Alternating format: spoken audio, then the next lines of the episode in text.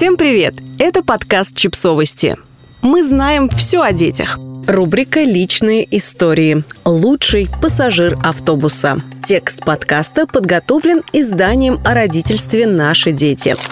Маленькая история из испанского города Барселоны. Не совсем новогодняя, но вполне праздничная. И уж точно чудесная. О доброте, о чуткости, о детях и взрослых. Маленький Аран каждое утро ездит на автобусе в школу. Каждый раз, садясь в автобус, он здоровается с женщиной за рулем. «Доброе утро, Лаура!»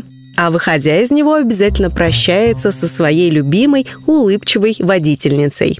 Аран и Лаура успели стать друзьями. Если людей в автобусе не слишком много, они успевают перекинуться парой фраз, обменяться новостями. В день рождения Арана ждал сюрприз. Лаура подарила ему маленький кубок и диплом с логотипом городской транспортной сети лучшему пассажиру автобуса в 2023 году, самому воспитанному и приветливому мальчику. Счастью малыша не было предела. Этот приз стал лучшим подтверждением того, чему мы учим Арана дома, сказал отец Арана в интервью изданию «Лавангардия». Доброта и вежливость очень важны и нужны всем. Улыбка, приветствие – это совсем небольшая цена за то, чтобы сделать жизнь приятнее себе и другим. Мир стал больше и быстрее. Мы погружены в свои мысли и проблемы.